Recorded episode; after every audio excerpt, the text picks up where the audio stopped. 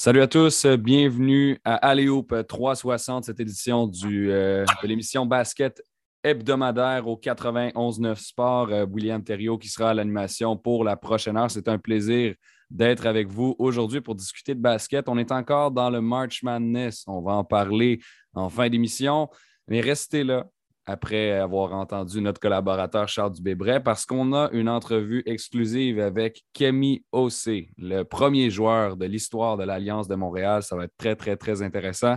Donc, restez ici. Ça euh, se passe au deuxième bloc de cette émission. Mais sinon, on a Charles Dubébret et euh, comme la, la, saison se conclut le 10 avril, donc dans pratiquement deux semaines, on a pensé avec Charles faire euh, une prédiction des équipes All-NBA. Les trois équipes, donc, euh, ce sont cinq joueurs, trois équipes, donc les 15 meilleurs joueurs techniquement par position de la NBA qui sont récompensés. Aujourd'hui, on va tenter de prédire lesquels seront placés où. Donc, Charles, comment ça va? Ça va très bien. C'est un sujet intéressant, les, équipes euh, All-NBA. On commence à se rapprocher des séries, donc toujours intéressant de penser aux différents prix qui vont se donner. Euh, moi, moi, dans tous les prix de la NBA, c'est ce que je préfère aussi, les équipes par NBA, parce que c'est. Euh, euh, je trouve que c'est plus juste en réalité que les trophées comme le MVP, on en a déjà parlé, où il y a un seul joueur qui est récompensé. Puis quand on regarde ça en rétrospective, trois, quatre ans après, on se rend compte souvent que c'est peut-être pas la bonne personne qui l'a gagné. Il y a souvent une trame narrative très forte autour de bon, ben lui, il l'a gagné, donc on ne peut pas y redonner une deuxième année de suite ou il n'a pas fait le job dans les séries. Fait que c'est souvent dominé par ça, alors que les équipes NBA, je trouve que ça récompense bien euh, approximativement les 15 meilleurs joueurs de la Ligue. Ça a une belle trace historique par la suite. Euh, puis ça a un impact aussi en plus pour les, ceux qui votent là-dessus, parce qu'il y a des contrats maximum dans la NBA où il euh, faut que tu atteignes certains critères au niveau des équipes en NBA. Donc, si tu l'as fait plus qu'une fois, tu es éligible au contrat super max. Donc, en réalité, il y a des dizaines de millions de dollars en jeu sur ces trophées-là. Donc, ils sont, sont assez intrigants pour moi. Et, ça, c'est un aspect que peut-être les amateurs de basket ne connaissent pas assez. Vraiment, les All-NBA, c'est ça qui donne accès aux plus gros contrats. Donc, les joueurs veulent vraiment être élus sur ces équipes-là. Et il y a seulement 15 places, pas comme au match des étoiles où il y en a 26. Donc là, le débat est encore plus fort parce que c'est clair qu'il y a des joueurs étoiles qui sont laissés de côté. Charles Dubébret, il est entraîneur-chef dans la Ligue canadienne. Il a passé quelques saisons dans la NBA. Charles, on t'écoute, euh, première équipe euh, All-NBA pour toi cette année. Ben, le, challenge de la première équipe, c'est que je pense que les trois meilleurs joueurs sur la saison 2021-2022 sont assez clairs dans la NBA. Ça a été euh, Nicolas Jokic, Joel Embiid, Giannis Antetokounmpo. C'est ce que je t'aurais dit ou dans l'ordre ou dans le désordre. Le problème, c'est qu'il y en a deux là-dedans, que c'est des purs joueurs de centre. Donc, euh, hmm. la, problématique, et c'est ce qui est arrivé l'année passée, parce que Embiid a fini deuxième au MVP et n'a même pas été choisi sur la première équipe d'étoiles parce qu'il joue à la même position que le MVP. Donc, est-ce qu'on recrée la même situation cette année en disant, indépendamment de qui on choisit, mais que, ce soit Jokic ou Embiid, que lui, c'est notre joueur de centre sur la première équipe et que l'autre, ben, il est bumpé sur la deuxième. Euh, et souvent, la NBA contourne ça avec en, listant ces joueurs-là disponibles à deux positions, même si on sait que dans l'absolu, Embiid et Jokic, ils ne jouent jamais une position autre que la position de centre. Mais Intéressant, ça. Fort, possible que la NBA mette Embiid listé comme ailier centre. Euh, de manière à, permettre aux journalistes de contourner ça. Ils l'ont fait l'année dernière et j'écoutais des, des, journalistes américains parler cette semaine. Ils disaient exactement la même chose que si la NBA refait ce qu'ils ont fait l'année dernière, ce qui serait prévisible d'une certaine façon, ben, que Jokic et Embiid ont été trop forts pour en mettre un des deux sur la deuxième équipe d'étoiles. Donc, moi, j'ai choisi cette, cette option-là pour, euh, euh, pour récompenser et Jokic et Embiid avec une sélection première équipe d'étoiles parce que c'est leur, euh, disons, leur, leur, saison le mérite largement. Ils ont été dans les trois meilleurs joueurs de la Ligue. Antetokounmpo, lui, n'est pas impacté par ça parce que de toute façon, il faut le mettre à l'encre indélébile sur la première équipe d'étoiles et probablement pour les, pour les, X prochaines années de toute façon mais ça nous ferait un front court euh, Antetokounmpo, Embiid, Jokic sur la première équipe d'étoiles. Et celui qui est potentiellement de ça, c'est LeBron James, euh, de par les insuccès de son équipe, parce que LeBron fait une saison individuelle qui est largement méritoire d'une première équipe d'étoiles, mais euh, à un moment donné, comme tu dis, il y a juste cinq places, il y en a juste 15 en tout. Donc, le fait d'inclure Embiid et Jokic sur la première avec Antetokounmpo, bump probablement LeBron, à moins qu'on place LeBron qui va peut-être lui être listé comme garde ailier. Donc là, on pourrait mettre LeBron comme garde. Mais là, ça veut dire qu'on bump un de nos deux gardes sur la deuxième équipe d'étoiles. Moi, de manière à récompenser les 15 joueurs que je voulais, euh, du coup, je vais bumper LeBron James sur la deuxième. Euh, même si je, ça me fait un peu mal au cœur de le faire parce que je pense que LeBron, quand même, quand tu marques 30 points par match puis que tu fais le genre de saison qu'il il, fait, il est littéralement en train de marquer 30 points par match à 37 ans pour mener la NBA en, termes de chez, chez, les marqueurs, chez les pointeurs. Donc, c'est totalement incroyable ce qu'il fait aucun sens. cette, année. Mais je comprends aussi ton argumentaire dans le sens où Yanis, Embiid, Jokic, ça a été extrêmement dominant cette année. Il nous reste deux gardes sur cette équipe-là. Moi, j'imagine qu'il va y avoir quelque chose qui ressemble à John Morant, Luka Doncic. Est-ce qu'on est, est là-dedans?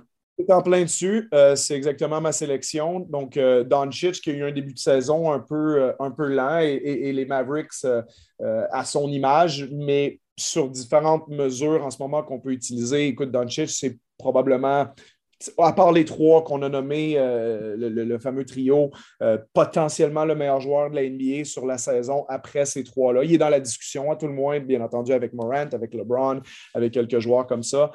mais Doncic fait vraiment une deuxième moitié de saison absolument fabuleuse. Et les Mavericks aussi, on en a parlé euh, il y a quelques semaines, euh, puis c'est passé un petit peu en dessous du radar parce que souvent, quand une équipe dans la NBA, et individuellement et collectivement, quand une équipe qui commence l'année, genre euh, 28 victoires, 6 défaites, tout le monde parle d'eux autres tout le temps. Après, c'est une équipe qui fait 28 victoires, 6 défaites plus tard dans la saison. En général, on en parle un petit peu moins. Donc, en ce moment, on a parlé des Celtics aussi. Les Celtics et les Mavericks, c'est les deux équipes qui sont, inarrêtables depuis euh, deux mois et demi, trois mois. Et Doncic est vraiment la bougie d'allumage de, Dallas et ses stats individuels euh, qui étaient un petit peu en retard là, en début de saison, qui n'étaient euh, pas à la hauteur, disons, de ses standards des dernières années. il est revenu, ah oui, 28 points, 9 rebonds, 9 passes décisives par match. Donc, c'est tout à fait dans les standards de Doncic, qui a été d'ailleurs les deux dernières années sur la première équipe d'étoiles. Donc, euh, je pense qu'il n'y a pas de raison de le déloger de là. Il mérite sa place. C'est presque les statistiques d'un MVP, ça, 28-9-9. Euh, Puis, en fait, il y a des gens qui ont déjà gagné l'MVP, c'est sûr, avec des, chiffres comme ça. Euh, moi, la raison pour laquelle je pense qu'on parle moins euh, des fiches de, mettons, 26-8 en milieu d'année, comme tu l'as mentionné, parce qu'on ne le voit pas. Parce qu'on ne s'en rend pas compte. Parce qu'au au début, au début de l'année, c'est facile. Tu as juste à regarder le, classement. Ah, OK, 26-8, wow, il domine. Par contre, euh, si, tu commences l'année 10-10, puis après tu fais un 26-8, les gens s'en rendent moins compte parce qu'il faudrait que tu suives l'évolution vraiment de tous les chiffres.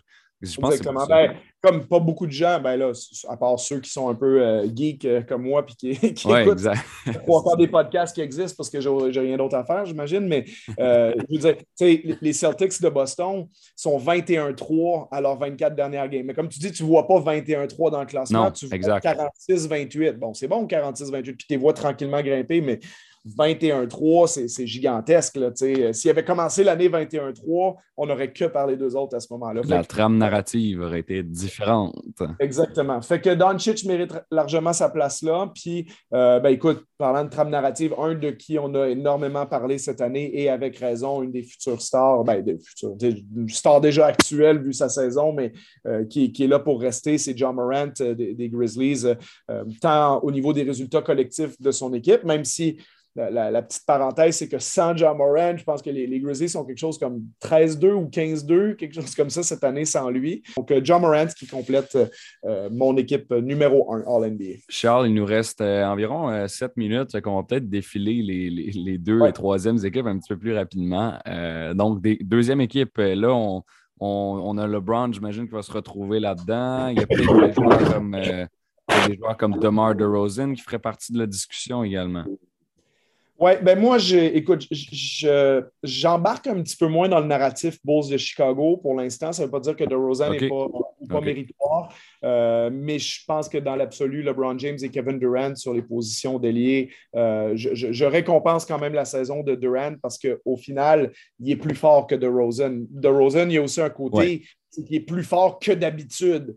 Euh, est-ce que ça veut dire qu'il est plus fort que Kevin Durant? Ça, j'en suis pas convaincu. Il y avait le côté, bon, Chicago était meilleur que Brooklyn, mais là, Chicago, ça va beaucoup moins bien ces temps-ci. Ce n'est pas nécessairement de la faute de DeRozan, mais euh, pour moi, Kevin Durant, à partir du moment où on considère qu'il a assez joué de matchs euh, pour être dans la discussion, je le vois pas plus bas qu'une deuxième équipe d'étoiles. Même, je veux dire, c'est, quand tu es à presque 30 points de moyenne, 7 rebonds, 6 passes. Puis bon, Durant est rendu à 46 matchs joués. Ça veut dire qu'il va finir à peu près à 55 euh, dans une saison où à peu près tout le monde a raté des matchs à cause des situations COVID puis tout ça. Donc, euh, moi, je mets euh, Durant et LeBron James comme deux alliés là-dessus.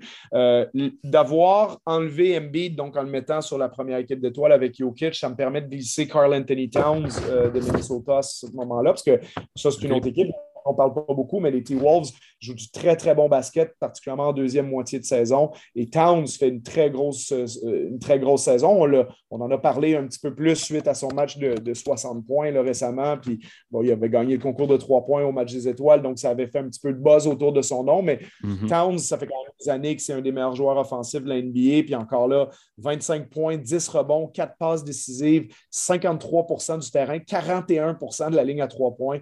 Euh, donc des pourcentages euh, exceptionnel qui se combine à du succès collectif cette saison. Donc, euh, après, on peut avoir l'argumentation entre son impact offensif, alors que ce n'est pas un très bon défenseur en comparaison avec Rudy Gobert, qui est un peu l'inverse. Euh, mais bon, je pense que Towns, pour moi, cette année, fait une assez belle saison, puis il a du succès collectif. Là. Ça complète donc le front court avec Durant et James. Euh, puis mes deux arrières là-dessus, ben, deux, meneurs de jeu, je pense qu'ils sont presque incontournables en NBA depuis longtemps. Stephen Curry de, Golden State. Euh, encore une fois, la seule discussion contre lui, même s'il ne fait pas dans l'absolu une grande, grande saison, mais Golden State est quand même deuxième, troisième, pardon, maintenant de la, conférence de l'Ouest. Il y a eu une bonne dominance des Warriors en première moitié de saison. Euh, bon, est-ce qu'on juge que Curry rate trop de matchs en fin de saison pour le mettre là? Moi, je pense que écoute, il, est tellement bon dans l'absolu, Stephen Curry. Les standards sont tellement élevés. Je ne le mets pas plus bas que deuxième équipe d'étoiles. Euh, et Chris Paul de Phoenix, malgré les quelques matchs qu'il a ratés récemment, on sait qu'il vient de revenir au jeu. Mais euh, je pense qu'il faut que tu récompenses d'une certaine façon la saison des Suns de Phoenix. Je pense que Booker a une, euh, une candidature aussi pour une équipe All-NBA, mais pour moi, la vraie bougie d'allumage de cette équipe-là, le joueur le plus fort, c'est Chris Paul. Ben, ben, chez, les Suns, chez les Suns, c'est Chris Paul hein, qui, est, venu changer la donne parce que lorsqu'il est arrivé à Phoenix, c'est là qu'ils ont commencé à gagner. Booker est là depuis des années, depuis 2013, 2014 qui a été repêché, euh, Booker, donc 2015 euh, peut-être même. En tout cas, ça fait depuis les milieu, milieu des années 2010 que Booker est là et euh, ils ont commencé à gagner il y a deux ans quand Chris Paul a signé ici. Oui, c'est ça. Puis, puis, en termes de stats avancés, puis quand tu regardes les matchs, moi, je trouve celui qui a le plus d'impact, c'est Chris Paul. même si Booker, en quelque sorte, là où sa candidature mérite d'être relevée. Puis je pense qu'il va être en discussion pour la troisième équipe d'étoiles. Je ne dis pas qu'il la fera ou qu'il ne la fera pas, mais euh, Booker est plus fort qu'il était avant aussi. Il a progressé dans son impact global sur le jeu parce qu'il y a quelques années, il y avait la discussion sur Booker, c'est une machine à marquer des points, mais il fait à peu près que ça, il ne joue pas trop en défense, etc. Mais Maintenant, je pense qu'on ne peut plus avoir cette discussion-là sur Booker. C'est un vrai gagnant, c'est un vrai leader aussi. Euh, c'est quelqu'un qui est capable de mettre ça sur ses épaules dans les moments importants. On l'a vu en série l'année passée. Donc, euh, euh, le narratif est, disons, est meilleur sur Booker qu'il a déjà été. Puis c'est un joueur qui est encore en train de prendre de la maturité. Donc, la, présence de Paul n'enlève pas la candidature de Booker, mais pour moi, je veux dire, Paul, c'est à peu près le meilleur passeur de la NBA. Je pense qu'il s'il n'est pas meneur, il n'est pas loin en ce moment de la première place. Il est deuxième aux interceptions. Euh, son impact sur le jeu est, énorme. Donc, euh, euh, Chris Paul complète ma deuxième équipe d'étoiles. C'est un joueur extrêmement complet, Chris Paul. Et Booker, là, je, suis allé vérifier entre-temps, parce que là, j'ai dit plein d'années, mais c'est 2015 qu'il a été repêché. Je vais être sûr de donner la bonne information. Troisième équipe, Charles, on a relativement deux minutes à peu près là, pour en discuter. Oui, donc d'avoir euh, ben, libéré une place, encore une fois, en bumpant Carl Anthony Towns sur la deuxième. Donc, je mets Rudy Gobert comme, troisième joueur de centre. Euh, euh, puis pour compléter le front court, euh, bon, un, évident pour moi, c'est Jason Tatum, vu la saison des Celtics. Puis lui, il fait une saison euh, exceptionnelle, puis il finit d'ailleurs en, grande forme en ce moment. Euh, donc, Jason Tatum comme ailier. L'autre position d'ailier, c'est là où je suis absolument déchiré. J'ai vraiment de la difficulté à faire un choix entre Jimmy Butler puis DeMar DeRozan. c'est sûr que la trame narrative dirait c'est DeRozan, c'est une évidence. Après, le Heat est premier de la conférence de l'Est. Butler fait une très, très bonne saison. Euh, Butler est un joueur défensif largement supérieur à DeRozan. Donc, je n'argumenterai pas au niveau offensif parce que c'est clair que DeRozan a fait une meilleure saison en attaque que Jimmy Butler. Mais disons que l'élément collectif et défensif me fait pencher un peu pour Butler. Euh, puis ça me donne un résultat final où DeRozan n'est pas sur les équipes en NBA, ce que je trouve super bizarre. Donc, euh, je, je suis jamais complètement à l'aise avec mes choix à la fin. Ben, je, l'avais dit au début hein, qu'il allait avoir des joueurs vedettes qui allaient être laissés de côté. Ben, c'est ça. Puis, disons que DeRozan, mais après, peut-être que DeRozan, va, comme au match d'étoiles, va être listé comme garde, puis là, il faudrait le mettre là, peut-être à la place d'un des deux gars que, j'ai mis. Euh, deux gars qui font des très, très bonnes saisons individuelles au niveau des, meneurs de jeu ben, ou des, postes arrière. Trey Young d'Atlanta, même si Atlanta a une moins bonne saison d'équipe, sa saison individuelle est, énorme. Euh, puis même chose pour Donovan Mitchell à Utah, mais Utah a quand même une bonne saison aussi collective. Donc, mais pour être franc avec toi, dans le trio, Trey Young, Donovan Mitchell et Jimmy Butler, si quelqu'un veut vraiment argumenter, non, mais il faut absolument mettre DeMar DeRozan à la place d'un de ces trois-là, je ne vais, pas, vais pas me battre très fort dans l'argumentation. La problématique, c'est qu'il faut que tu arrives avec 15 joueurs.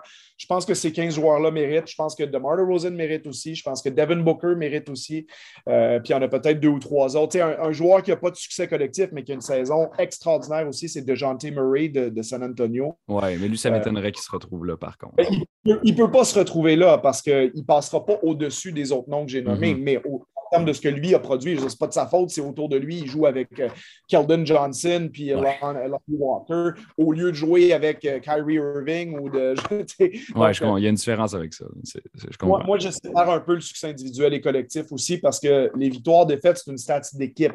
Ce n'est pas une stat qu'on peut juste attribuer à une personne, euh, même si on peut s'en servir dans, dans, notre jugement, mais ce n'est pas un, end-all, be-all. tu ne peux pas juste, comme je dis, si tu regardes San Antonio, les matchs cette année, tu ne peux pas sortir de là en disant qu'ils ont perdu parce que c'est la faute de DeJounte Murray. Non, ils ont perdu parce qu'ils n'ont pas une bonne équipe autour de lui. mais il ne mérite pas d'être dans les 15, mais je, mérite, je pense qu'il mérite qu'on mentionne son nom. Euh, puis comme je dis, si quelqu'un veut mettre Devin Booker de Rosen au-dessus, un de mes choix de troisième équipe, peut-être à l'exception de, de, Tatum, qui pour moi est vraiment incontournable, il faut qu'il soit dans les 15. Même, il, pourrait être candidat à plus haut que la troisième. Euh, voilà, je pense qu'il n'y aurait pas un gros argument, un contre-argument très fort de ma part.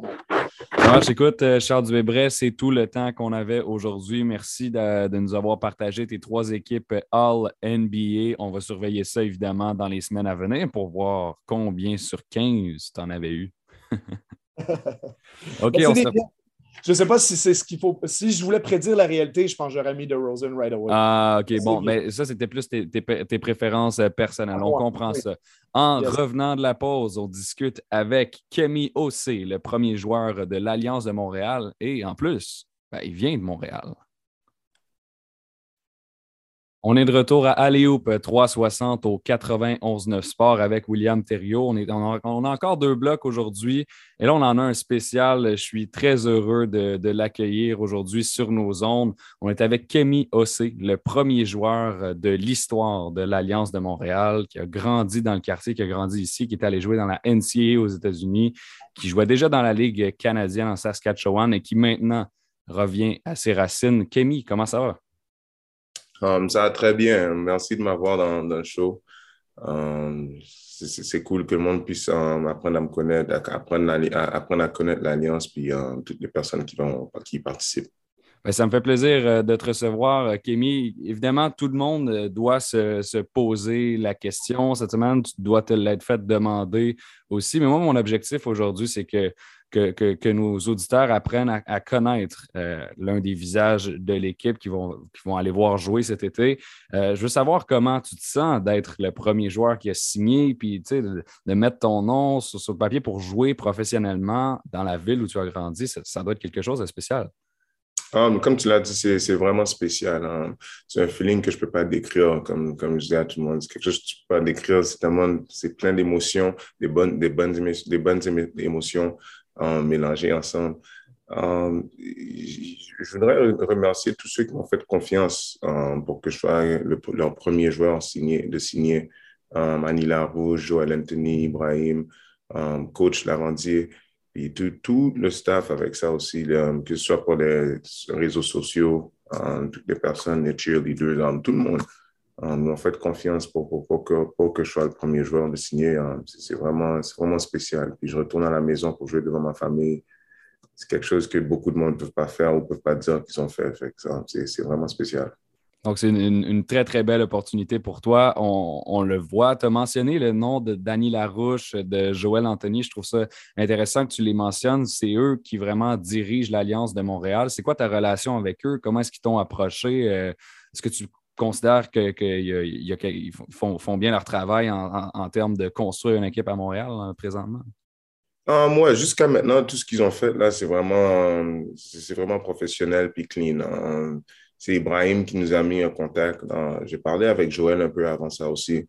Um, puis um, je viens à connaître Annie, puis jusqu'à maintenant, là, j'ai juste de, bonnes choses à dire. Um, puis comme, comme je n'ai jamais répété assez, là, je les remercie de m'avoir fait, confiance, puis j'ai hâte de commencer à travailler avec eux. Tu as aussi mentionné le nom de, Vincent Lavandier. Lui, c'est l'entraîneur-chef. Euh, On l'a eu d'ailleurs au 91-9 euh, la semaine dernière, ou en fait la, semaine où il avait été signé plus tôt. Et euh, moi, ce que, je, trouve intéressant, c'est que bon, c'est un, francophone. Est-ce que ça t'était déjà arrivé d'avoir un entraîneur francophone comme toi? Non, jamais, jamais. Même là, je suis en train d'y penser. Est-ce qu'il va nous coacher en français, en anglais? je ne sais pas, mais c'est jamais arrivé. Mais c'est sûr que c'est quelque chose de cool, spécialement à Montréal, une ville francophone. Euh, je pense que ça, ça va être cool. Est-ce que tu as déjà eu la chance de, discuter avec lui? Ah oui, j'ai parlé avec lui à quelques reprises par téléphone, par texte. Puis, euh, lui aussi, euh, j'aime beaucoup qu'est-ce que sa, mentalité, son, style de jeu. J'ai regardé dans de ses anciens matchs avec d'autres équipes. puis c'était très intéressant. Puis ça fait mon style de jeu en quoi, en quoi est-ce que tu penses, justement, je, trouve ça intéressant que tu parles de style de jeu, en quoi est-ce que tu penses que, bon, toi, tu es un, es un garde, pied 1, en quoi est-ce que ton style de jeu personnel peut rentrer dans le système de Vincent Lavandier de la manière dont il l'a décrit? Um, c'est un, style de jeu libre. Il laisse assez jouer. La balle bouge beaucoup. il faut que tu bouges sans la balle. Fait que c'est le fun. Um, c'est athlétique, sa façon de jouer, puis um, il défend vraiment fort. Fait je pense que ça, c'est tous des atouts qui, qui, qui vont, qui, qui, vont impressionner le crowd, euh, nos spectateurs, puis euh, ça va être le fun. On va pouvoir mettre un show pour nos fans. Tu as dit euh, en, entrevue avec la presse cette semaine que une équipe de, de, basket professionnel à Montréal, c'était la meilleure chose qui pouvait arriver.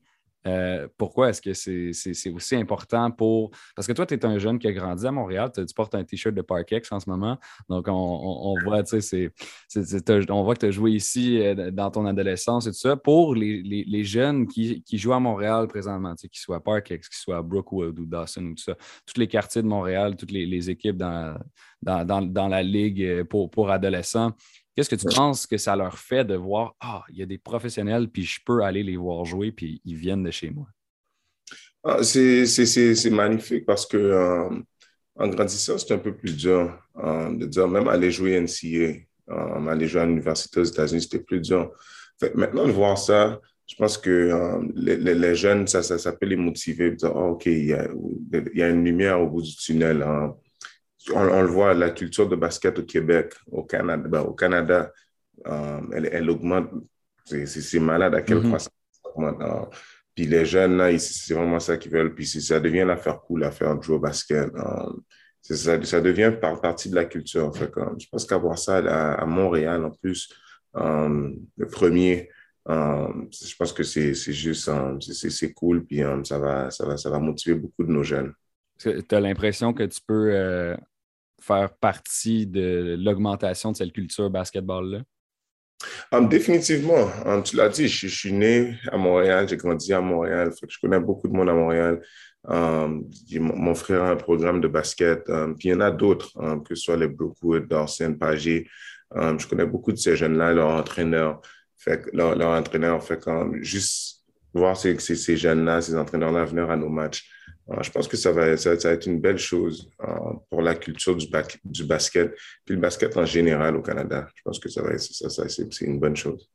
Tu as mentionné la NCAA. Donc, Kemi, tu es allé jouer à Little Rock dans la Sun Belt Conference. Tu es, allé passer quatre saisons là-bas de 2012 à 2017. Est-ce que tu peux me décrire, ça a été comment de, partir du Québec, euh, du Canada pour aller euh, jouer aux États-Unis dans la NCAA? Là, on sait qu'il y a le March Madness présentement. J'imagine que ça, ça doit te donner des, souvenirs par rapport à ton expérience universitaire. Comment ça s'est passé euh, ces, quelques années au sud de la frontière?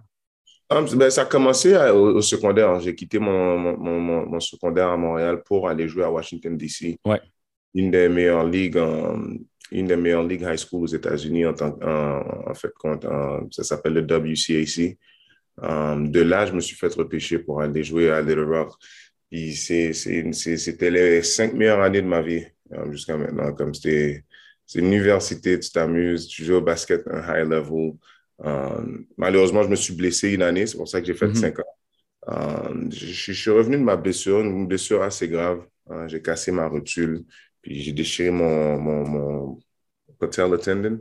En fait, c'était une blessure assez grave parce que les docteurs ne savaient pas si j'allais pouvoir rejouer, mais euh, heureusement, je suis correct maintenant, puis je sens rien. Là. Visiblement, tu es revenu, c'est ça? Là.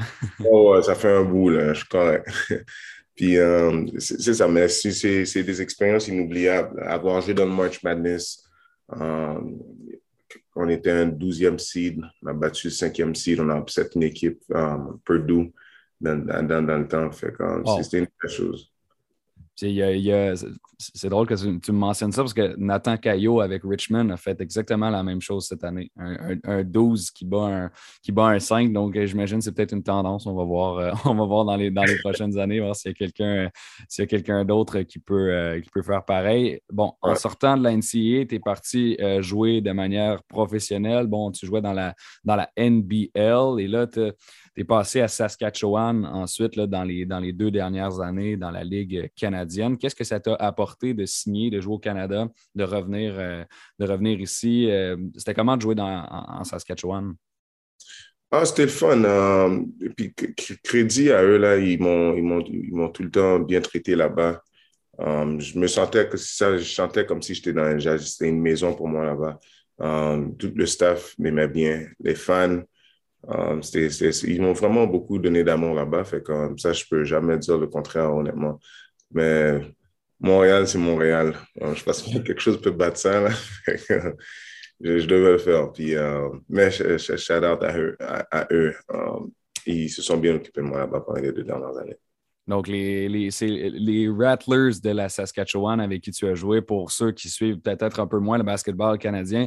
Et euh, est-ce que tu es enthousiaste à l'idée de peut-être jouer contre eux, aller les visiter? Ça va être quoi toute cette dynamique-là? Ah, hey, ça, ça fait partie de la game, ça. Um, des fois, tu te fais échanger, des fois, c'est toi qui, qui, qui as le dernier mot, puis c'est toi qui, qui change d'équipe. Mais à la fin de la journée, ça fait partie du sport, ça. Uh, je pense pas que c'est quelque chose de personnel. Um, chaque fois que je monte sur le terrain, je veux battre l'autre équipe anyways. Ça va être ça le but qu'on va aller là-bas. C'est sûr que j'aime me sentir bien. je pense que, que c'est la bonne mentalité d'arriver sur le terrain en voulant, gagner. Hein. Je pense que, que c'est la bonne façon d'aborder le sport en général.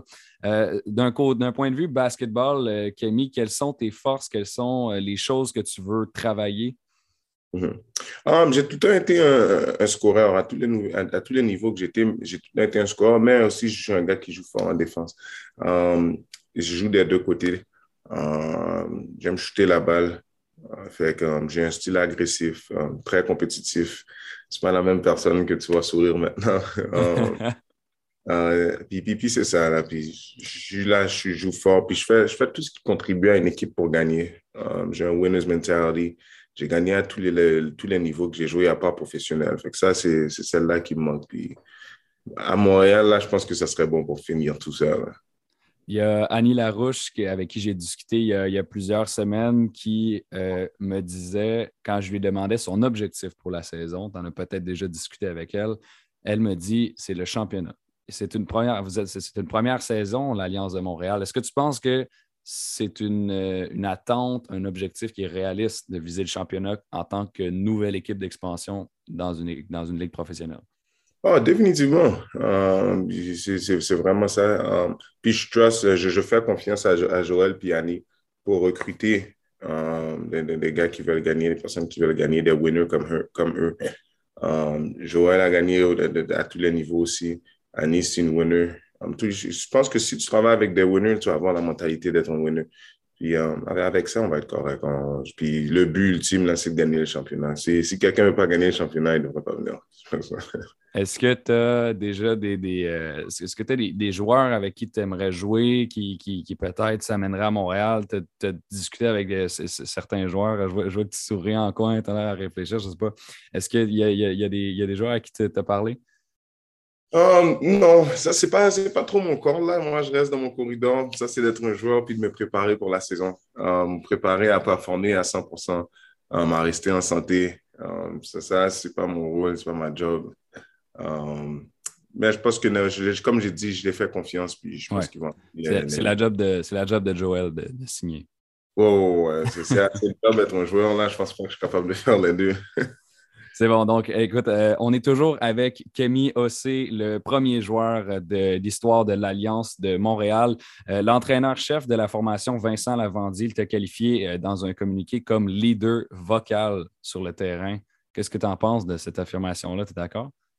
Ah ouais, définitivement. je pense que dans toutes les équipes, dans toutes les équipes gagnantes, il faut que tu aies un leader, quelqu'un qui est prêt à prendre le hit pour les autres joueurs ou quoi que ce soit, que ce soit en parlant, avec des actions, euh, puis se mettre devant, puis dire, OK, comme je vais être le leader de l'équipe, je pense que tu as tout le temps besoin de bons leaders pour avoir une équipe en championne. je me qualifierais là-dedans. Puis je pense que les deux, ça, rentre sur le, terrain, sur le, sur le vestiaire aussi. S'il y a des plus jeunes joueurs, tu as quand même un peu d'expérience professionnelle. Est-ce que tu as l'intention de, tendre la main à tes coéquipiers, d'essayer de les aider euh, à, à s'intégrer à Montréal? Tu connais la ville et tout ça. Est-ce que tu as déjà réfléchi à ça? Ah oui, c'est ça. Quand, tu joues, puis tu es un leader, je pense que ces gars-là, ils deviennent tes, frères. Fait que tu dois t'occuper d'eux. De la même façon que moi, quand j'étais un rookie, j'avais des bons vétérans qui, qui s'occupaient de moi, qui me montraient um, le chemin. Fait quand, moi, je pense que c'est à mon tour de redonner ça aux jeunes. Même aux plus vieux. Hein. Peut-être qu'il y en a des fois qui ne connaissent pas la ville, qui ne connaissent pas la ligue. Puisque j'ai de l'expérience dans cette ligue-là, je pense que c'est mon rôle de les montrer et de dire, oh, c'est comme ça que ça se passe ici, ça, ça, ça fait c'est cool, c'est intéressant. Camille, il nous reste encore quelques minutes ensemble et j'aimerais en profiter pour parler de Dynasty Basketball. Présentement, tu es, euh, l'entraîneur euh, de ce programme-là qui, euh, qui est. Puis c'est drôle parce qu'on parle souvent avec Wood Wendy Séraphin ici à l'émission, donc il y, a quand même un petit lien à faire ici. J'aimerais voir, moi, pourquoi tu trouves ça important de redonner aux jeunes, de transmettre tes connaissances puis de, le, coaching? Pourquoi est-ce que tu penses que chez toi, c'est quelque chose que, tu fais, que tu as besoin de faire?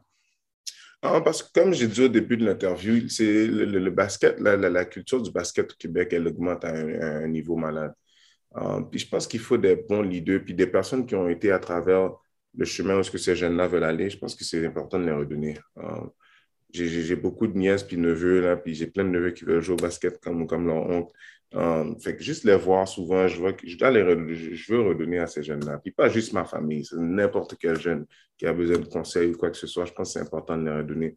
Um, des fois, ça se peut que ce soit juste un feedback ou deux que tu les donnes, puis ça change leur carrière, ça change leur vie. Um, moi, j'ai eu des personnes de même dans ma vie, que c'était les Chris Joe, que ce soit mes frères, ma famille. J'ai tout le temps eu des, des, personnes qui me redonnaient. J'étais à l'école, une, petite parenthèse, j'étais à, Washington, D.C., Bishop Carroll, puis euh, je me rappelle que Joseph allait là-bas avant moi, puis il revenait tout le temps, puis souvent il venait à un de mes matchs, il me disait, il était correct, il parlait au coach Kémy, va comment, juste avoir des personnes comme ça qui, qui, qui, qui, qui te redonnent, um, ça te motive, ça te dit, oh shit, ok, j'ai du monde autour de moi qui, qui sont en train de me, me supporter. Un, mentor, en quelque sorte. Exactement, exact. moi, c'est ça que c'est le rôle vraiment que je recherche à à avoir pour la communauté québécoise. Pas juste Dynastie, mais tous les jeunes, toute la communauté. Je ne suis pas un gars qui va dire oh, moi, je suis juste Dynastie, puis j'oublie tous les autres jeunes. Non, tous les programmes. Euh, je pense qu'on devrait même mieux travailler ensemble au Québec. Euh, je pense qu'on devrait tous se rapprocher, la communauté devrait se rapprocher et travailler ensemble parce qu'à la fin de la journée, c'est pour les jeunes. On veut juste redonner aux jeunes, puis on veut donner les meilleurs conseils si tu veux euh, construire une, genre de culture basket ici, est-ce que tu as l'intention de, avec l'Alliance, ça fonctionne bien, rester plusieurs années? Ah, le but, c'est de rester là-bas pour toujours. Euh, c'est la maison. C'est Montréal, c'est chez moi. Euh, le but, là, serait de rester là jusqu'à ce que je peux même plus jouer au basket. Dernière petite question avant qu'on doive se, se, quitter. Kémy Ossé, le 29 mai, c'est la date du premier match à domicile de l'Alliance de Montréal comment est-ce que tu, vois ça pour le moment? Un premier match à Montréal de l'histoire de, l'équipe à domicile, les partisans, tout ça. Comment est-ce que tu vois ça? Comment tu te prépares pour euh, un moment comme ça?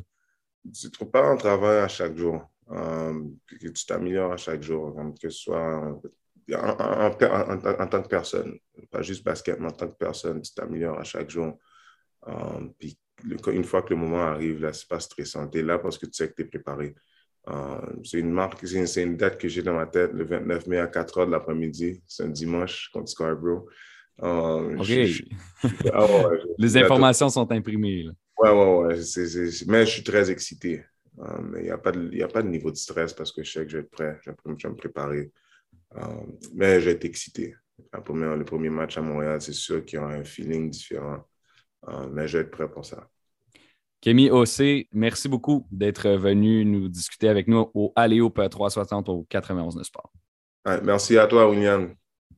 Ça me, fait, ça me fait énormément plaisir. Donc, c'était Kémy Ossé, premier joueur euh, de l'histoire de l'Alliance de Montréal. J'espère que dans les prochaines semaines, peut-être on va pouvoir discuter avec lui si jamais euh, il le veut bien, évidemment. Et au retour de la pause, on discute du March Madness. On est de retour à Aléoupe 360 pour ce troisième et dernier bloc de la semaine. Euh, ce mois-ci, c'est le March Madness, c'est la saison du basketball universitaire et euh, on va tenter quelque chose de nouveau cette semaine, étant donné que, bon, plusieurs collaborateurs réguliers qui euh, travaillent régulièrement avec moi, comme je l'ai dit là, à Léoupe 360, ça n'a pas été possible pour eux cette semaine. Je ne voulais pas vous laisser euh, sans, contenu basket. Donc, on va tenter un segment solo. Cette semaine, on essaye quelque chose. On essaye quelque chose. On va parler de basket, de March Madness ensemble. Il y a plusieurs affaires qui se sont passées euh, cette semaine au basketball universitaire. On est rendu au Elite 8, c'est-à-dire qu'il reste huit formations en place. Il y en a déjà deux qui sont qualifiées pour le Final Four, les demi-finales de basketball universitaire. Le tournoi avance à grands pas.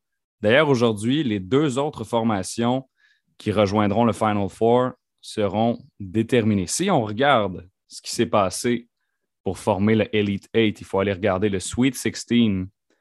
Et si on regarde le Sweet 16, on peut euh, notamment penser à la malheureuse élimination de Bénédicte Mathurin, le meilleur espoir euh, de la province du Québec, qui est classé pour être un choix top 5 au prochain repêchage, qui joue pour les Wildcats de l'Arizona. Les Wildcats ont été éliminés par les Cougars de Houston 72-60 cette semaine au Sweet 16. Et euh, ce n'était pas un bon match pour l'Arizona. Déjà, avec 60 points marqués pour euh, remporter, passer au Elite 8, ce n'est pas l'idéal. Ben Maturin, 15 points, d'accord. C'est pas mal comme performance. Par contre, 4 tirs réussis sur 14 en 37 minutes de jeu. Ce n'est pas une performance assez suffisante pour porter son équipe au prochain tour. L'Arizona, c'était une équipe qui était euh, classée numéro 1 de sa propre région. Vous savez, il y a quatre régions hein, dans le March Madness, de, côté de 1 à 16. L'Arizona qui est coté 1. Ben Maturin qui va avec une performance de 4 tirs en 14 pas suffisant pour aller euh, chercher la victoire contre Houston. Donc, malheureusement, c'est la fin du parcours de Ben Maturin un sophomore québécois qui euh, joue euh, shooting guard, donc arrière, et qui pourrait très bien, comme je l'ai mentionné, être repêché dans le top 5 du prochain encamp de la NBA. Ça va être à surveiller. Il aurait pu, à mon sens, grimper quelques rangs s'il avait permis à Arizona de se rendre un peu plus loin dans le tournoi. Ça aurait pris des gros matchs. Pourquoi est-ce que le March Madness permet à des espoirs euh, de, de, grimper au rang dans les prédictions pour le repêchage. Donc, si un espoir à top 15 devient un top 10 ou un top 10 devient un top 5, on comprend le principe. C'est parce que ça prouve que tu peux performer dans les gros moments. Et Ben Maturin n'a pas réussi à faire ça malheureusement au Sweet 16. Moi, je le vois sortir entre le 5 et le 10e rang, clairement. Euh, selon plusieurs sites de repêchage, c'est ce qui pourrait arriver. Par exemple, j'ai NBADraft.net ici. Il sortirait cinquième à Sacramento. Donc, Ben Maturin, ça va être à surveiller. Sophomore, Arizona, un joueur qui vient du Québec. J'ai parlé de Elite 8 il y a quelques minutes. On va euh, aller tout de suite regarder ce qu'il en est de ce, côté-là. Donc, on a les Cougars de Houston, classés cinquième dans leur région, qui ont battu Arizona, qui se sont ramassés dans le Elite 8. Hier, ils se sont mesurés à Villanova, une équipe qui est habituée au Final Four, un entraîneur extrêmement performant dans l'NCAA en Jay Wright. Et ça a été un match, euh, bon, là, c'est selon, ça soit été euh, pas défensif, en fait, ça soit été pas offensif ou complètement défensif. C'est soit que c'est vous qui jugez. Marque finale 50 à 44. Donc, Villanova remporte avec 50 points. Ça, c'est extrêmement rare, premièrement. Et deuxièmement, lorsqu'on regarde le pointage de cette partie-là, euh, on, voit que Villanova a marqué 23 points en deuxième demi. Pourtant, ça leur a suffi à remporter. Donc, si vous avez été devant votre écran, euh, les pourcentages de réussite des deux équipes, c'était pas fort. Houston, 29,8% de réussite au tir. En gros, c'est 17 sur 57. Il n'y a rien qui rentrait, absolument rien. Aux trois points, c'était une catastrophe. Il y a un de leurs partants, M. Kyler Edwards, qui a terminé euh, la, partie avec quatre points euh, à Houston. 39 minutes de jeu, 0 3 points réussis en 8 tentatives. L'équipe en a réussi 1 sur 20. On se rappelle, Villanova maintenant, 28,8% de réussite au tir. 5, sur, 5 3 points sur 21. Par contre, ils ont réussi tous leurs lancers francs. C'est ça qui a fait la différence. 15 sur 15. 15 leurs 50 points, on se rappelle. Donc, Villanova accède à son troisième Final Four depuis 2016. Extrêmement impressionnant ce programme de basketball-là. Euh, c'est une équipe qui, est respectée à travers la NCAA. Et ce qui est étonnant en plus, c'est que si l'on regarde les, euh, les, mock drafts, donc les repêchages simulés pour, pour euh, la NBA plutôt, il n'y a personne de Villanova qui en fait partie. Personne. Pas en première ronde, pas en deuxième. C'est une équipe qui sera au Final Four, qui est cotée 2 hein, dans sa région du Sud et qui arrive à se rendre en Final Four. Donc, Villanova, si on regarde le tableau du tournoi, affrontera le gagnant du match Kansas-Miami. Et Kansas-Miami, ça c'est intéressant parce que Kansas, c'est euh, le seed numéro un, donc la première tête de série dans la région du Midwest, qui joue contre un 10, un numéro 10 qui sera au Elite 8 en Miami. On va regarder le parcours de Miami un peu pour voir ce qui s'est tramé de ce côté-là. Donc, première ronde, on descend USC par deux points. D'accord. 7 contre 10, on monte. Et après, on fait face à Auburn, qui, on se le rappelle, Auburn, au repêchage, possède un certain Jabari Smith, un power forward freshman, donc de première année, un ailier fort, qui pourrait sortir selon certaines centrales de recrutement, qui est dans la discussion pour le premier choix au repêchage et qui est présentement deuxième, Jabari Smith. Donc, Miami, qui doit affronter le numéro un en Kansas, dans la région du Midwest, a déjà battu Auburn par 18 points en deuxième ronde. Même pas proche. C'était un match dominé par Miami qui s'en va ensuite au Sweet 16 pour euh, se faire face à Iowa State. Et ça, c'est particulier à Iowa State parce qu'eux étaient euh, eux-mêmes classés 11e après avoir battu Wisconsin. Wisconsin, euh, numéro 3. Donc, c'était un match 10 contre 11 au Sweet 16. Miami le remporte. Et là, on a un match-up, ou un duel plutôt, disons-le en français, Kansas-Miami pour la, le Elite 8 le gagnant de cette partie-là se ramasse au Final Four avec Villanova. Personnellement, euh, lors de mon euh, bracket, j'avais mis Arizona et Auburn dans ce. Dans ce en, fait, tous mes Final Fours se sont fait sortir. Donc, euh, je n'ai pas été chanceux cette année. J'avais misé sur Bénédicte Mathurin pour des raisons, je pense, évidentes. J'avais misé sur Auburn, justement, parce qu'ils avaient Jabari Smith et euh, d'autres joueurs qui, rendaient leur, euh, leur effectif intéressant. Par exemple, Walker Kessler, qui lui est un centre qui pourrait sortir également en première ronde. Donc, Auburn, j'ai trouvé intéressant. Ils se sont inclinés contre Miami. Donc, si Miami est capable de battre Kansas, ça pourrait être intéressant. Kansas, qui, qui était surveillé dans ce match-là? D'ailleurs, le match est à 2h20, 27 mars, dimanche, donc aujourd'hui même.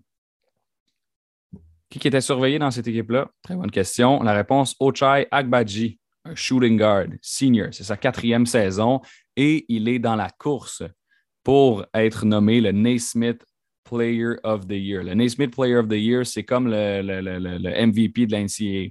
C'est le joueur de l'année, celui qui s'est le plus distingué. Par contre, il y a quelque chose à retenir avec le Naismith Player of the Year. J'ai d'ailleurs écrit là-dessus au alleoop360.com cette semaine. Je vais vous mettre en garde. Parce que lorsqu'on regarde le Naismith Player of the Year, ça peut vouloir dire plusieurs choses. Pourquoi? Euh, il y a des joueurs qui l'ont remporté qui sont devenus des, membres du Temple de la renommée de la NBA, donc le Naismith Memorial Hall of Fame d'ailleurs, hein, qui porte le même nom. Par contre, il y a des joueurs qui euh, sont devenus à peu près rien. Je vous donne des exemples. Michael Jordan, Larry Bird, Kareem Abdul-Jabbar. Ces trois joueurs-là qui, à mon sens, font tous partie du top 5 des meilleurs joueurs de l'histoire de la NBA. Hein, Jordan, Larry Bird, Kareem Abdul-Jabbar, ça a pas mal de sens. L'ont tous remporté le Naismith Player of the Year lorsqu'ils ont euh, joué dans la NCAA. Kareem Abdul-Jabbar s'appelait même Lou, Lou Alcindor à l'époque, avant qu'il change de nom. Par contre, euh, on va regarder l'histoire récente. Je vais vous donner trois joueurs qui l'ont remporté, le Naismith Player of the Year. Tyler Hansbrough, Doug McDermott et Jimmer Fredette. Là, je laisse, intentionnellement une petite pause. Peut-être que ça ne vous dit rien, ces noms-là, et c'est normal. Parce qu'ils n'ont pas connu une. Si, vous n'êtes pas des junkies du basketball, c'est normal que vous ne connaissez pas Tyler Hansbrough, Doug McDermott, Jimmer Fredette. Et Pourtant, ils ont tous remporté le Naismith Player of the Year. Donc, d'accord, Ochai Agbaji peut remporter le Naismith Player of the Year, peut euh, remporter cette distinction-là. Il est prédit comme il, il, est, prévu, il est vu comme un, comme un joueur top 10 pour le prochain repêchage. Un senior en plus, donc c'est rare habituellement que les seniors sortent aussi, aussi loin, justement parce qu'ils sont plus âgés que les autres. Donc, ça va être à voir. Est-ce que Ochai Agbaji est un type, euh, bon, on va pas le ce serait, ce serait catastrophique de le comparer à Jordan alors qu'il vient de sortir de l'université. Euh, est-ce qu'il va être un joueur euh, All-Star dans la NBA ou est-ce qu'il va être un flop? C'est à regarder, mais on doit, on doit le surveiller parce que pour l'instant, c'est l'un des meilleurs joueurs universitaires au pays, aux États-Unis, qui va jouer contre Miami cet après-midi. Donc, c'est à regarder. 2h20. Vous pouvez regarder ça. Elite 8. On passe de l'autre côté du tournoi maintenant. North Carolina, St. Peter's dans la section Est. Ça, c'est intéressant. C'est à 5h05 aujourd'hui, North Carolina, St. Peter's. Et là, on va regarder euh, leur parcours. Si je regarde North Carolina, côté 8. En première ronde, Bob Marquette, 95-63, une performance dominante pour aller se mesurer à Baylor en deuxième ronde. Là, je vous fais un gros résumé du tournoi. Une gratuité, comme ça genre de révision de tout ce qui s'est passé dans le March Madness. Euh, ça va être ça le segment, une révision du March Madness. Baylor a perdu contre North Carolina au deuxième tour, en deuxième ronde, alors qu'ils étaient cotés 1, première tête de série dans l'Est. Ils étaient mon choix, Baylor, pour se rendre au Final Four, côté 1. Ça a du sens. Venez pas, euh, venez pas me dire que c'était une mauvaise décision de faire ça. Ben, clairement, ça, ça n'a une. Dans, mon bracket personnel, d'ailleurs, vous m'écrirez pour, euh, pour me dire à, quoi ressemblaient les vôtres. Ou à 360com Faites-nous un. Ça va nous faire plaisir d'avoir vos commentaires. North Carolina se rend en troisième ronde et élimine UCLA, que plusieurs avaient en Final Four, qui était coté 4, qui euh, était, à mon sens, sous-coté, underrated, comme on dit. North Carolina se retrouve donc en Elite 8 contre St. Peter's. Attention, St. Peter's, c'est qui ça, St. Peter's? Si vous n'avez pas suivi le March Madness, ça se peut que vous n'ayez aucune idée de qui, qui était St. Peter's. Et euh, je vais être bien honnête avec, bien honnête avec vous, euh, moi non plus. Je n'avais pas beaucoup entendu parler de St. Peter's. Par contre, vous allez me demander, attends, vous allez me demander euh, pourquoi euh, tu animes un show de basket, pourquoi est-ce que tu ne connais pas une université de basket? Je vais te le dire, parce qu'ils sont cotés 15e. Les universités qui sont cotées 15e varient de chaque année, ce pas toujours les mêmes. Et St. Peter's, ça ne disait pas grand-chose. St. Peter's a battu Kentucky en première ronde. Kentucky, il y a plusieurs personnes qui les voyaient gagner le tournoi. Kentucky, c'est une université qui, comme Kansas ou Duke, est vu à chaque année comme l'une des puissances de la NCAA. Non, élimination en première ronde contre St. Peter's, 85-79. Ensuite, on se rappelle que St. Peter's est coté 15 et que Kentucky était deuxième tête de série dans l'Est. Murray State ça se fait sortir par 10 points. Murray State, c'était la septième tête de série dans l'Est.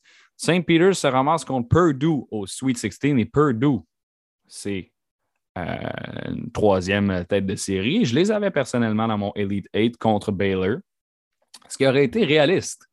Par contre, le March Madness, n'est pas nécessairement réaliste comme on peut le voir. Hein, ce n'est pas toujours réaliste.